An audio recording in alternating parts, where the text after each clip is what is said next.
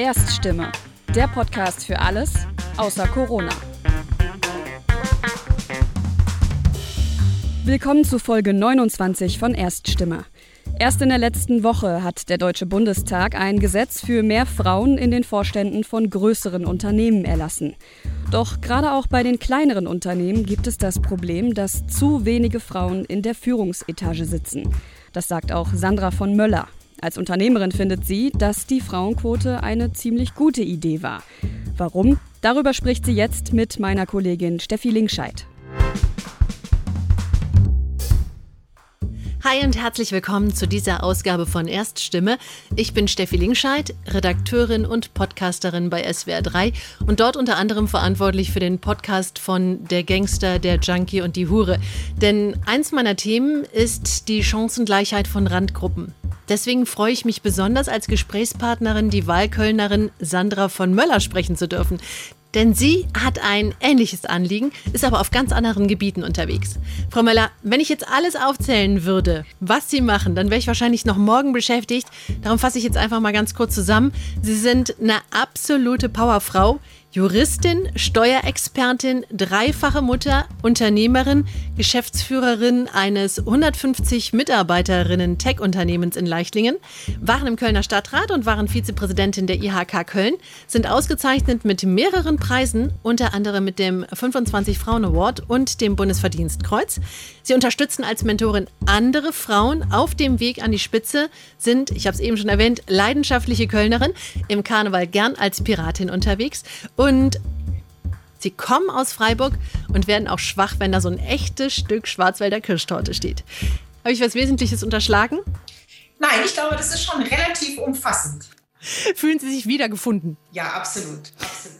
Eins würde ich aber gerne noch anfügen, denn das ist, glaube ich, ein, ein äh, wesentliches Merkmal neben der Leidenschaft, die ich bei Ihnen aus den Biografien, die ich gelesen habe und aus den Interviews, die Sie gegeben haben, herausgelesen habe. Sie diskutieren gerne. Ähm, was sind da gerade die Themen, wo Sie sagen, da lohnt es sich auch wirklich Energie in die Diskussion reinzulegen? Also letzten Endes gibt es unglaublich viele Themen, die mich interessieren und über die ich wahnsinnig gerne diskutiere, denn bei jeder Diskussion lernt man ja auch was Neues dazu. Man hört äh, neue Argumente, man bekommt neue Fakten mit oder auch neue Erfahrungen mit. Was mich jetzt selber im Moment äh, sehr umtreibt, ist das Thema Wirtschaft, natürlich gerade auch mit Blick auf die Corona-Krise. Das äh, wird ja von den Unternehmen sehr unterschiedlich auch ähm, erlebt und durchlebt. Und ich glaube, dass es da wirklich ganz wichtig ist, dass wir den Blick gerade auf die kleinen und die mittleren Betriebe, auf den klassischen Mittelstand haben und äh, schauen, dass wir diese Unternehmen eher entlasten als weiter belasten. Ja, dazu gehört auch dieses riesen Bürokratiemonster, das wir nicht weiter aufbauschen dürfen. Auch darüber könnte man viel diskutieren. Dann ein nächstes ganz großes Thema, äh, über das natürlich schon lange gesprochen wird, aber wo wir eben überhaupt nicht so weit sind, wie wir eigentlich sein sollten in Deutschland, ist das Thema der Digitalisierung. Ähm, das beginnt äh, bei den Behörden, die äh, deutlich weiter sein könnten im Bereich, bei den Schulen, aber natürlich auch bei der Infrastruktur. Denn auch bei uns zu Hause stellen wir immer wieder fest, wenn wir alle fünf gerade in einer Videokonferenz sind, dann äh, wird das Netz doch sehr, sehr langsam und der ein oder andere fällt auch aus der Diskussion heraus. Und dann mein ganz großes, äh, wichtiges Thema, über das ich seit jetzt äh, mindestens 20 Jahren immer wieder diskutiere, ist das Thema der Chancengerechtigkeit. Denn ich sehe, dass die äh, nach wie vor in Deutschland wirklich nicht für alle gegeben ist. Auf der anderen Seite ist es eben ein Thema, das wahnsinnig wichtig ist. Und das ist ein Thema, das natürlich auch immer mit dem Thema der Bildung zusammenhängt. Also insofern viele Themen, über die ich gerne diskutiere und da lasse ich mich auch immer wieder gerne von anderen überzeugen, dass es auch noch andere Meinungen gibt dazu. Picken wir uns doch mal den Begriff Chancengerechtigkeit als Oberthema raus, denn Sie gehören als Geschäftsführerin zu einer Minderheit in Deutschland. Ihre Firma Bero bietet jetzt mal einfach runtergebrochen individuelle Lichtlösungen an. Das sind äh, Beleuchtungen für Waren in Supermärkten, für Büros, aber auch hochspezialisierte Bereiche, in denen spezielles UV-Licht Viren und Bakterien tötet. Das heißt, umweltfreundlich desinfizieren oder entkeimen soll. Damit gehören Sie zu den Gewinnern der Pandemie. Kann ich so sagen, ne? Ja, ich bin immer so ein bisschen äh unglücklich eigentlich über das Thema Gewinner und Verlierer der, der Pandemie. Aber ich würde einfach mal sagen, wir haben Glück. Wir haben Glück, weil unsere beiden Geschäftsbereiche äh, nachgefragt waren in der Pandemie, was das Thema der Beleuchtung angeht. Das ist der Bereich, der größere Bereich auch bei uns. Ähm, da sind wir seit über 50 Jahren äh, spezialisiert darauf. Äh, da hatten wir das Glück, dass der Lebensmitteleinzelhandel gut verdient hat und auch investiert hat in der Corona-Pandemie. Und der zweite Geschäftsbereich natürlich das Thema der Reinigung und Entkeimung der von Luft und Oberflächen mit UVC-Technologie. Das war nachgefragt wie nie. Ähm, wir waren bisher eher ein Nischenprodukt, wurden sehr nachgefragt in der Lebensmittelproduktion, denn wenn Lebensmittel in einem keimfreien Raum äh, produziert und verpackt werden, sind sie deutlich länger haltbar. Und wir haben viele Jahre schon darauf hingewiesen, dass man so viele Krankheiten, die äh, in Schulklassen übertragen werden oder auch in Großraumbüros übertragen werden, verhindern könnte, wenn man denn äh, die Raumluft entkeimen würde. Das interessiert aber nicht so sehr. Das ist jetzt erst in den Fokus geraten, eigentlich ja im letzten, letzten guten Jahr seit der Corona-Pandemie.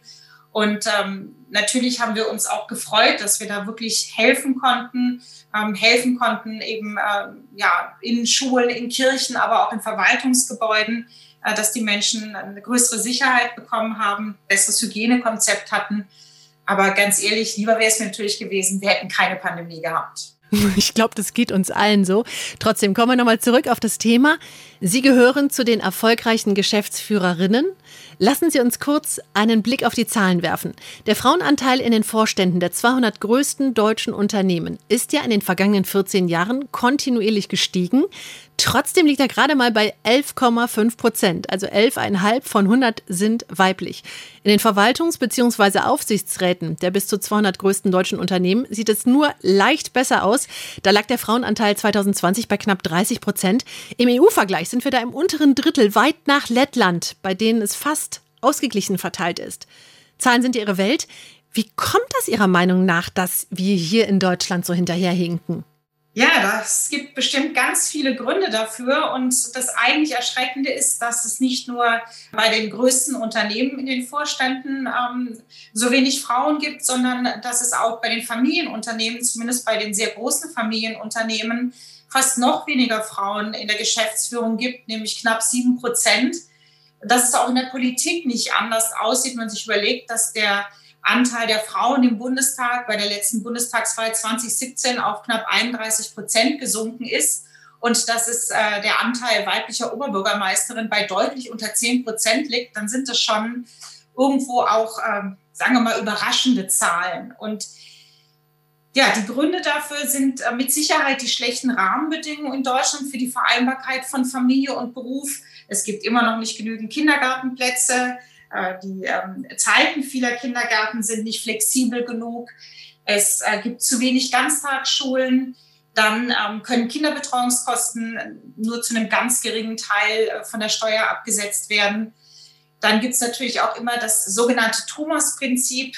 Das heißt ja, dass eigentlich derjenige, der selber der Chef ist, Menschen einstellt, die ihm ähnlich sind. Und da muss man auch sich selber ja immer wieder irgendwie wachrütteln und sagen, was ist jetzt eigentlich der Grund, warum ich den einen ähm, Mitarbeiter, die eine Mitarbeiterin interessanter finde als den anderen? Ist es wirklich nur die Qualifikation oder liegt es daran, dass eben jemand ist, der mir sehr ähnlich ist? Und ähm, ein weiteres großes Thema ist sicherlich auch, dass es in Deutschland an Vorbildern mangelt. Es gibt eben einfach so wenig Frauen, die wirklich ihren Karriereweg gegangen sind und daran können sich dann wenig junge Frauen orientieren.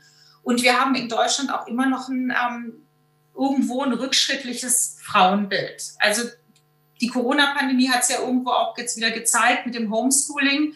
Das wurde so hingenommen, weil man gesagt hat, naja, okay, Homeoffice und Homeschooling, das könnte man miteinander verbinden. Aber da kann ich nur auch aus eigener Erfahrung sagen, Homeoffice heißt zu Hause am Schreibtisch sitzen und niemand darf auch nur in die Nähe kommen. Und dann kann man nicht nebenher mal schnell den Kindern irgendwie helfen, Hausaufgaben zu machen oder Fragen zu beantworten.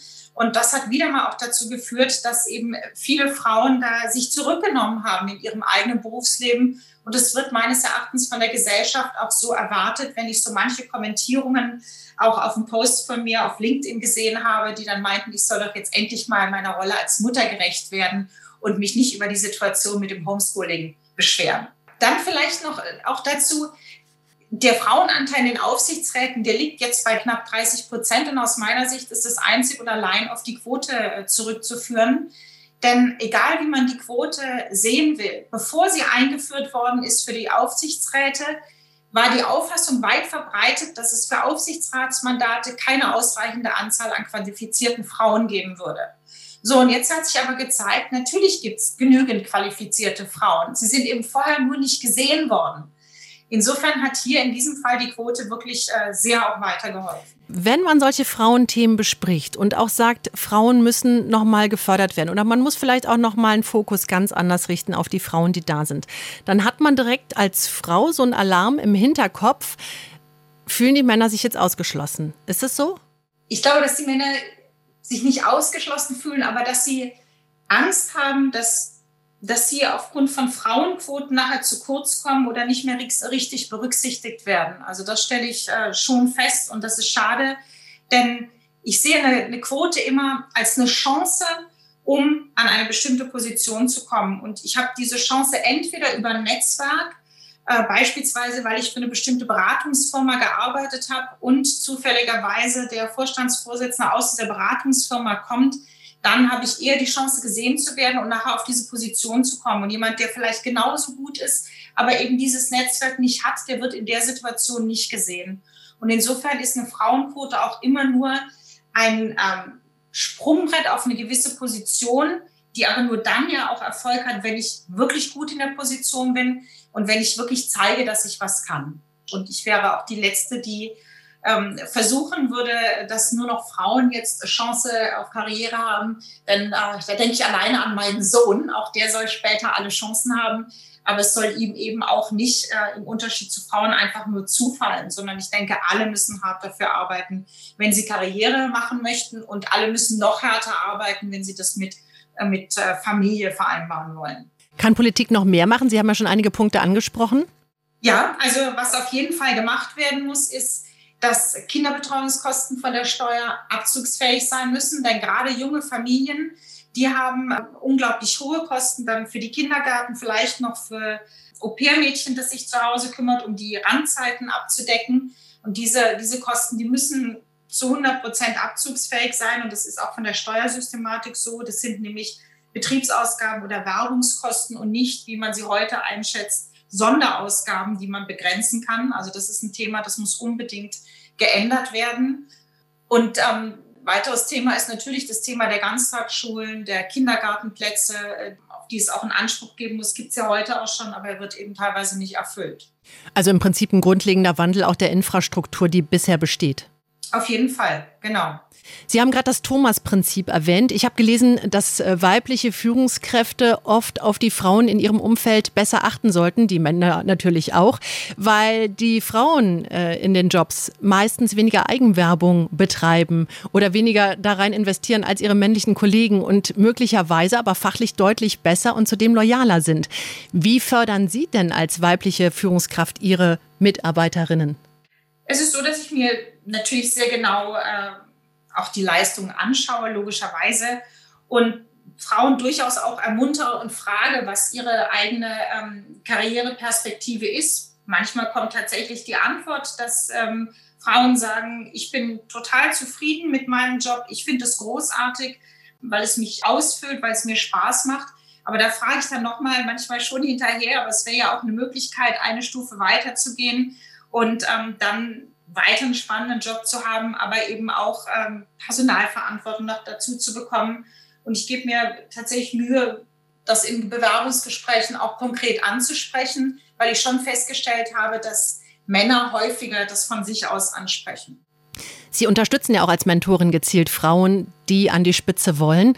Was können Sie denn Frauen mitgeben, was die selber auch tun können?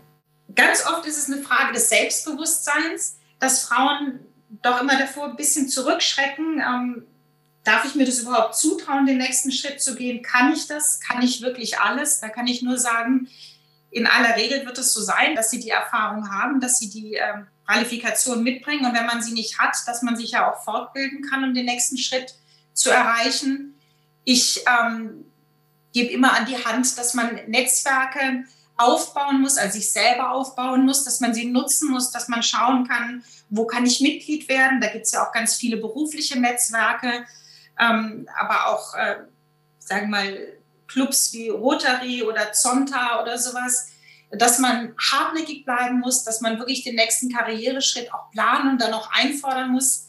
Ganz wichtig, man darf sich nicht von Rückschlägen äh, verunsichern lassen, sondern man muss offen sein, neue Wege zu gehen. Ähm, und letztlich halte ich es auch für ganz wichtig, dass man in der Familie mit dem eigenen Partner eine Vereinbarung trifft, wer hat eigentlich welche Verantwortung innerhalb der Familie und dass man da auch einfordern muss, dass wenn man selber Karriere machen will, dass der Partner dann zumindest die gleiche Verantwortung hat wie man selber. Sind das denn auch genau die Punkte, die Sie dazu motivieren und darin befeuern, in bereits bestehenden Netzwerken Werbung für Frauen zu machen? Also dafür zu sorgen, dass die sich stärker untereinander organisieren, um vielleicht so ihren männlichen Pendants auch was entgegensetzen zu können? Ja, vielleicht gar nicht unbedingt, um was entgegensetzen zu können, sondern um wirklich mithalten zu können. Denn äh, es wäre ja auch ganz schön, wenn die Frauen auch sagen wir so, wenn, wenn Frauen ähm, mit Männern so gut vernetzt sind, dass man sich gegenseitig unterstützt. Wobei es natürlich auch ein Thema ist, was ich mir oft denke, wenn wir Frauen wirklich alle zusammenhalten würden und wenn wir uns untereinander alle vernetzen würden, jetzt, wo ja auch schon viele Frauen wirklich erfolgreiche Positionen haben, dann könnten wir sicherlich zusammen viel, viel mehr erreichen und ähm, würden uns überhaupt nicht mehr irgendwie äh, von Männern ähm, ja, verstecken müssen oder, oder zurückhaltend sein müssen. Es kommt mir gerade irgendwie so vor und bei ähnlichen Gesprächen höre ich das auch immer wieder bei meinen Gesprächspartnerinnen raus, dass sie die Vokabeln anscheinend dafür erstmal finden müssen. Denn weder verstecken noch zurückhalten dürfte ja eigentlich in einer gleichberechtigten Gesellschaft normal sein. Eigentlich müsste es ja so sein, dass alle Geschlechter ohnehin gleichgestellt sind. Zumindest in meinem Verständnis sollte das zumindest die Grundausgangsposition sein. Aber dieses diese Findungsschwierigkeiten zeigen ja, da sind wir noch weit von entfernt. Ja, ich glaube aber, dass das Problem in Deutschland immer noch auch das Frauenbild ist, dass man als ähm, Frau sich teilweise nicht so sehr traut zu sagen, ich möchte viel Geld verdienen, ich möchte Macht haben, ich möchte Erfolg haben, sondern dass man als Frau auch irgendwo so erzogen wird, zurückhaltender zu sein, vorsichtiger zu sein, sich mehr abzusichern, ich glaube, das spielt nach wie vor noch eine große Rolle. Natürlich haben wir theoretisch als Frauen alle Chancen, aber ich glaube, manchmal trauen wir uns ja auch nicht so richtig, äh, die aufzugreifen. Oder wir müssen es auch erst lernen, denn die meisten äh, von uns haben ja auch keine Mütter gehabt, die das gelebt haben, sondern das ist ja eigentlich jetzt eine neuere Generation. Und vielleicht ist es ja schon bei den ganz jungen Frauen so, dass die ganz anders damit äh, umgehen werden. Wobei ich eben auch bei jungen Frauen sehe, dass sie da auch immer noch viele Fragen haben, vor allem natürlich dann, wenn es um das Thema der Familiengründung geht. Trotzdem gehören Sie auch zu denen, die morgens aufstehen, äh, das Familienprogramm starten, Frühstück machen, den Hund füttern, die Kinder wecken, Pausenbrote schmieren, alles was dazugehört, bei den Hausaufgaben unterstützen, Vokabeln abfragen, Sachen noch in die Schule hinterherbringen, die vergessen worden sind. Klar, das fällt jetzt beim Homeschooling weg. Ähm, aber trotzdem sind Sie ja auch als Aushilfslehrerin unterwegs. Das heißt, Sie übernehmen freiwillig ja doch all diese Rollen. Ja, also ich möchte auch nicht sagen, dass es falsch ist, diese Rollen zu übernehmen, aber natürlich muss mein Mann auch mithelfen, macht er auch gerne. Insofern haben wir uns das ja nicht zu 100 Prozent äh, geteilt, aber er muss jedenfalls oder er übernimmt da auch ein, auch ein Stück weit ähm, Aufgaben zu Hause. Aber es ist wahrscheinlich schon so, dass man sich als Frau verantwortlicher dafür fühlt. Vielleicht ist es auch so, dass man sich als Frau äh, oder zumindest geht es mir so, ich vergleiche mich auf der einen Seite mit Männern, die wirklich erfolgreich sind im Berufsleben und sich eben nicht um die Familie kümmern. Und zum anderen vergleiche ich mich mit Frauen, die sich zu 100 Prozent um die Familie kümmern, was ja auch wirklich sehr viel Arbeit ist. Und beides möchte ich hundertprozentig ausfüllen. Und das macht es teilweise schwer. Und ich glaube, das ist das, was es vielen anderen Frauen auch schwer macht. Da bin ich sicherlich nicht die Einzige, die beides ganz großartig machen möchte. Machen wir Frauen es uns da vielleicht auch manchmal zu schwer? Also mein Eindruck ist, dass Männer diese Doppelaufgabenverteilung oft gar nicht wahrnehmen, also gar nicht aus bösem Willen, sondern weil die da so reingewachsen sind. Wäre es da nicht vielleicht einfacher, ein Bewusstsein für die bestehenden und auch die erledigten Aufgaben zu schaffen, um so auf beiden Seiten ein besseres Gespür, ja, ich sag mal, hinzubekommen für die jeweilige Gesamtleistung, also für das, was der jeweils andere auch macht? Ja, ich glaube, Männer ähm, erwarten das von sich selbst nicht und von ihrem Umfeld wird es auch nicht erwartet, wenn ich zurückdenke, als ganz neu die Elternzeit für Männer, diese zwei Monate eingeführt worden sind, da wurden die Männer, die das gemacht haben, ja geradezu gefeiert und äh, auch in der Presse äh, hochgejubelt. Ich habe dann manchmal ähm, alle unsere ähm, jungen Kollegen diese zwei Monate Elternzeit auch genommen haben, was ich an sich wirklich richtig gut finde. Aber ich habe dann trotzdem nachgefragt, was sie eigentlich in der Zeit tun wollen, weil ich festgestellt habe, dass viele da gar nicht wirklich ihre Frauen entlasten wollen, sondern das nutzen wollen für ähm, einen ausgedehnten Familienurlaub. Gut, immerhin Familienurlaub. Manche haben es aber auch genutzt, um ein Buch zu schreiben oder um sich beruflich umzuorientieren. Und ich glaube, wir müssen wirklich dahin kommen, dass Männer genau die gleiche Verantwortung für Kinder fühlen wie wir Frauen auch. Und dann wird sich vieles auch automatisch ergeben. Sie haben ja die große Chance, Sie haben ähm, drei Kinder, zwei Mädchen und einen Sohn. Sie können also alles neu verteilen. Machen Sie das auch? Das ist, das ist eine gute Frage, inwieweit ähm, man Dinge neu, ähm, neu verteilt. Ich glaube, ich nehme meinen Kindern einfach äh, das Leben vor, so wie ich es mache. Und daran können sie sich orientieren. Ich denke, dass mein Sohn ähm, das toll findet, dass eine Mutter hat, die, äh, die stark ist, die ihr, ihren beruflichen Erfolg einfordert, ähm, die aber trotzdem da ist für die Familie. Ich glaube, das, das gefällt ihm gut. Und meine äh, Töchter, die sehen eben, dass es als äh, Frau absolut möglich ist, alles erreichen zu können. Und neulich sagte auch meine jüngste Tochter zu mir, äh, Mami, du kannst alles schaffen, weil wir Frauen, wir können alles schaffen. Also ich denke, dass es gut ist, den Kindern so vorzuleben und wie sie nachher ihr eigenes Leben führen wollen, das äh, bleibt ihnen ja dann vollkommen überlassen. Aber ich denke mir, dass sie dann, äh, sollten sie später eine Familie gründen, dass sie das sicherlich äh, nicht, nicht so klassisch äh, aufbauen werden, äh, wie das Rollenverständnis heute ist, sondern dass sie da viel offener sind. Ich höre raus, starke offene Rollen vorleben und dann der nächsten Generation die Möglichkeit geben, äh, ganz anders aufgestellt zu sein. Und das machen sie ja nicht nur innerhalb der eigenen Familie, sondern auch weit darüber hinaus. Symbolisch war da für mich ein Foto, das ich im Netz gefunden habe. Das fand ich sehr charmant ähm, weil es für mich eigentlich dafür steht, wie ich sie bisher wahrgenommen habe, äh, wie sie Familie, Beruf, aber auch ihr soziales Engagement miteinander verbinden. Darüber haben wir jetzt noch gar nicht gesprochen ähm, und deswegen kommen wir darauf. Das sind ja Teile, die nicht einzeln für sich stehen, sondern bei denen sie es geschafft haben, die miteinander, wie mir scheint, ganz homogen zu verbinden. Ähm, Kommen wir nochmal auf das Foto zurück, denn in Ihrem Büro ist es gewesen, jetzt steht es im Homeoffice-Büro. Das Foto zeigt eine Blumenvase mit selbst gebastelten Blumen von Ihren Kindern und einen Ball, den haben Sie extra bedrucken lassen für eine Benefizveranstaltung zugunsten des Projekts, das Sie ehrenamtlich ins Leben gerufen haben, Kids Smiling. Den Verein haben Sie vor 18 Jahren gegründet. Was hat es mit diesem Ball auf sich? Ja, den Ball haben wir damals für den ersten Benefizball bedrucken lassen und das war schon ein besonderer Moment für mich, äh, weil es auch erfolgreich war. Wir haben damals mit dem Benefizfall 20.000 Euro eingenommen und das konnten wir damals an Projekte weitergeben in einer Zeit, in der ähm, die öffentlichen Gelder fehlten für Kinder- und Jugendeinrichtungen und für Projekte äh, für Kinder, weil damals ja auch eine Wirtschaftskrise war. Und insofern erinnere ich mich da wirklich gerne dran. Und deshalb habe ich diesen Ball auch äh, aufgehoben bis heute und freue mich darüber, dass äh, ich mich jetzt in dem Bereich ja schon wirklich äh, 18 Jahre engagiere und Kids Smiling auch immer weiter gewachsen ist. Die Idee ist ja äh, schon relativ früh gekommen, während Ihrer Arbeit als Juristin.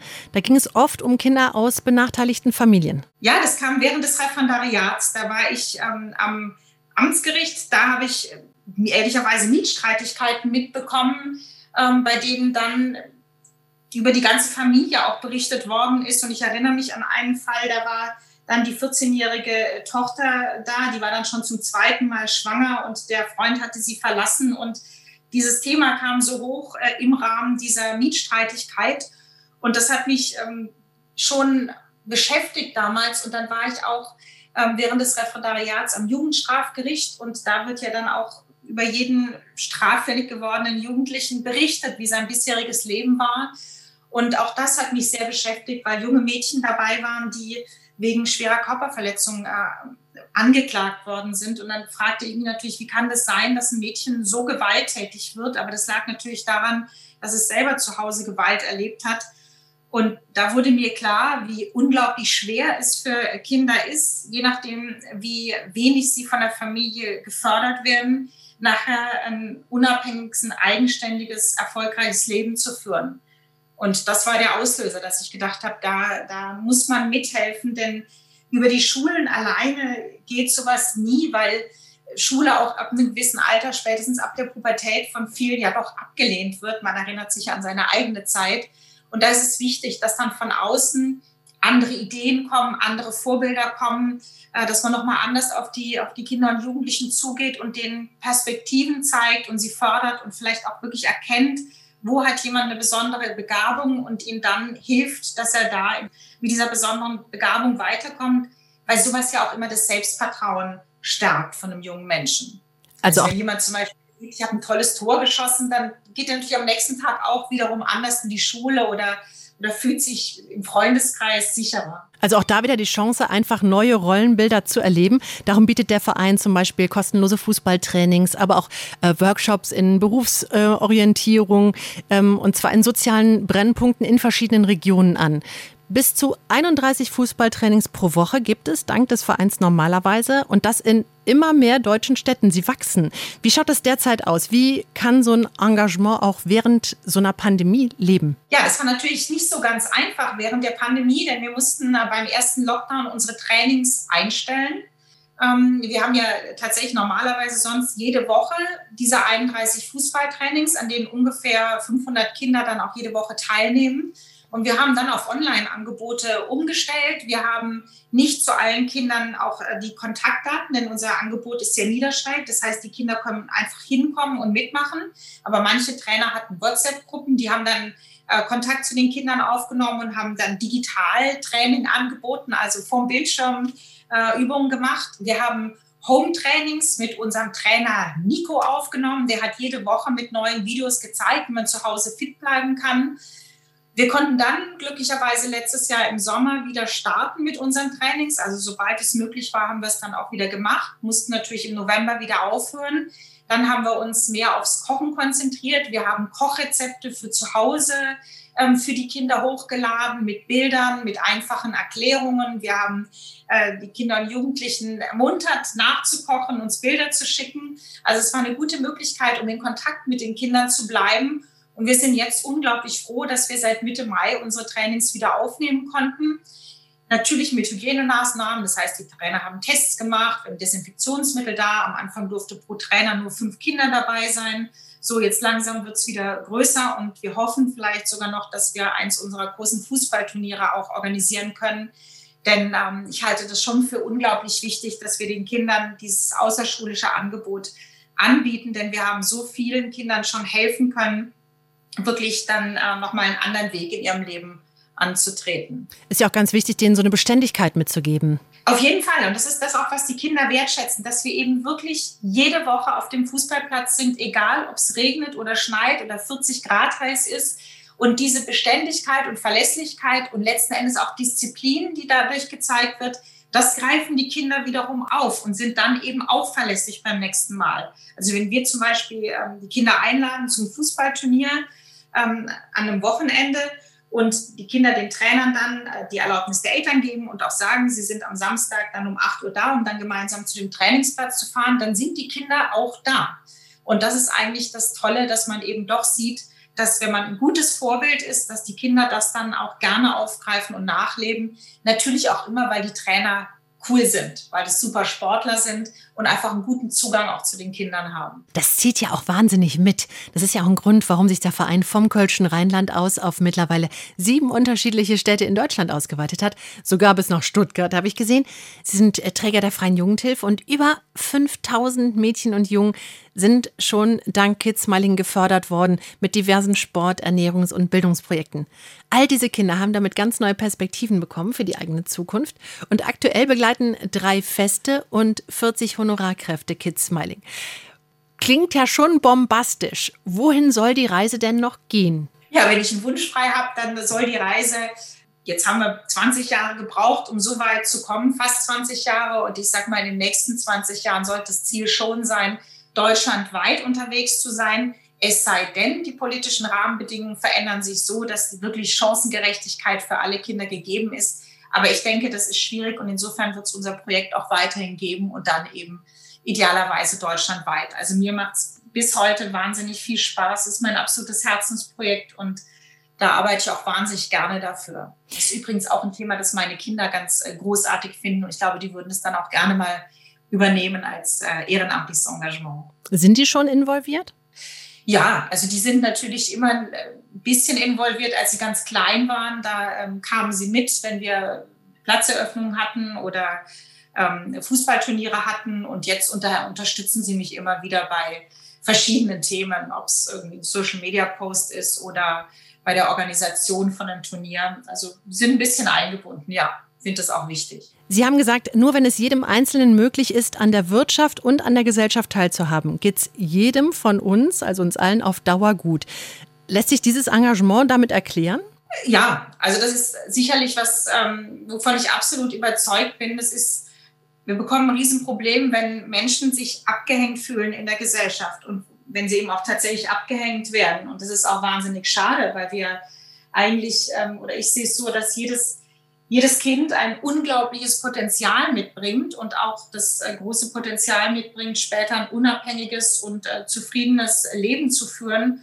Und das ist für mich kaum zu ertragen, dass wir die äh, Kinder und Jugendlichen nicht da alle mitnehmen auf diesem Weg. Und deshalb halte ich das für absolut wichtig, dass eben jeder die Chance bekommt, wirklich ja, teilzuhaben an der Gesellschaft. Ich glaube, das ist ganz wichtig. Dann jetzt noch mal die Chance auf eine Lobhudelei, denn Sie sagen, Sie machen das ja im Prinzip seit 20 Jahren und Sie haben treue Begleiter, die das ganze Projekt auch unterstützen. Ja, wir haben das äh, große Glück, dass wir Sponsoren haben, die uns auch seit fast 20 Jahren begleiten und äh, die uns jetzt auch in der Pandemie nicht vergessen haben. Das ist natürlich äh, wirklich schön. Wir haben auch mit dem ersten FC Köln Verein, der uns auch die ganze Zeit begleitet, ähm, aber auch Bayer Leverkusen äh, ist mit dabei. Also das ist toll. Wir haben die Oberbürgermeisterin und die Oberbürgermeister der Städte, in denen wir aktiv sind, als Schirmherren, die sich auch alle engagieren für das Projekt. Und das macht wirklich Spaß, dass da alle zusammen Kids Smiling nach vorne bringen. Und ich denke, ich glaube, meine Begeisterung dafür zieht auch viele mit, die dann selber davon begeistert sind und die dann auch gerne mal auf die Plätze kommen und äh, zuschauen oder auch dann mit unterstützen bei einem Turnier beispielsweise. Bei so viel Begeisterung für die Sache und so viel Elan und so viel Energie, die Sie reingeben, bleibt dann da auch Zeit für, ich sag mal, ganz alltägliche Sachen, sowas wie mal shoppen mit Freundinnen? Gut, das ist jetzt wahrscheinlich eher ohnehin reduziert, aber vielleicht wenigstens ein gemeinsamer Kaffeeplausch oder sowas? Also Shoppen oder ein Tässchen Tee und Blausch kommt manchmal zu kurz, genauso wie leider auch Sport. Aber was mir trotzdem wahnsinnig wichtig ist, ist äh, Freunde zu treffen und äh, mit meiner Familie zusammen zu sein. Das, äh, das darf nicht verloren gehen bei all den Themen, die ich angehe. Ich finde super. Das Sportprogramm, da haben Sie mich erwischt, das ist bei mir auch unter den Tisch gefallen. Trotzdem geben Sie jetzt wieder Gas, denn die nächste Station heißt Bundestag, wenn alles gut geht. Dafür wünsche ich schon mal viel Erfolg. Und dafür würden Sie Ihr Unternehmerinnen-Dasein erstmal ruhen lassen. Genau, das ist jetzt mein großes Ziel, in den Bundestag zu kommen. Die Themen, die ich vorhin schon angesprochen habe, das Thema äh, wirtschaftliche Rahmenbedingungen, soziale Marktwirtschaft vor allem, Digitalisierung, Chancengerechtigkeit, das sind äh, Themen, die würde ich gerne jetzt auch auf Bundesebene umsetzen. Und äh, insofern habe ich mich entschieden dazu, meine Aufgabe als Unternehmerin ruhen zu lassen und ähm, mich politisch zu engagieren. Ich war früher schon mal im Stadtrat und habe mich viele Jahre bei der IHK engagiert. Insofern würde ich mich freuen, wenn es klappt. Und privat fand ich ganz schön, Sie haben mal in einem Interview gesagt, Sie würden noch gerne kochen lernen. Ihre Jüngste hat wohl mal geäußert, Mama kocht viel, wir essen wenig. Hat sich da was getan? Ja, das hat meine jüngste Tochter zu Beginn der Corona-Pandemie gesagt, als wir plötzlich äh, darauf angewiesen waren, jeden Abend äh, selber zu kochen. Und das fällt mir in der Tat schwer, ist eben leider nicht meine Leidenschaft und dafür brenne ich auch nicht. Äh, bis heute nicht, aber es ist besser geworden. Ich habe mittlerweile äh, eine große Auswahl an Kochbüchern und ich habe durchaus auch Rezepte, die ich gut kochen kann, wobei mir das Grillen immer noch äh, leichter fällt und mehr Spaß macht. Und so lese ich Ihre ganze Vita. Wenn es eben das eine nicht gibt und mich das andere schneller, aber genauso zielführend weiterbringt, dann nehme ich einfach den zweiten Weg. Ja, das ist bestimmt so. Das ist bestimmt so. Und ich glaube auch, dass es ganz wichtig ist, dass man sich so verhält, weil sonst wird man unglücklich, wenn man irgendwas verfolgt, was man vielleicht einfach gar nicht mehr erreichen kann, aus welchen Gründen auch immer. Dann muss man noch mal umdenken. Und sehe ich auch bei vielen jungen Menschen, die meinen, schon ihr ganzes Leben planen zu müssen und deswegen können sich nie entscheiden, welches Studium sie aufgreifen. Das ist falsch. Ich denke immer, machen, den Weg gehen und es ergeben sich immer neue Möglichkeiten. Also, Kochen ist nicht meine Leidenschaft, aber dann grillen wir eben. Was für ein Schlusswort. Und damit haben wir sie wieder, die Chancengerechtigkeit, die es auch in der Küche und auf dem Grill gibt. Ich habe dieses Gespräch sehr genossen. Wir haben quasi eine Punktlandung hingelegt. Prima. Gut. vielen, vielen Dank für Ihre Zeit. Hat auch total viel Spaß gemacht. Und ähm, ja, ich freue mich drauf dann. Und damit endet diese Folge und das Gespräch mit Sandra von Möller. Das war Folge 29 von Erststimme, dem Podcast für alles außer Corona. Die nächste Folge erscheint am 30. Juni. Zu Gast sein wird der nordrhein-westfälische Minister für Arbeit, Gesundheit und Soziales, Karl-Josef Laumann. Das Gespräch führt meine Kollegin Gloria Müller. Wir freuen uns, wenn Sie auch dann wieder reinhören und wünschen Ihnen bis dahin eine gute Zeit.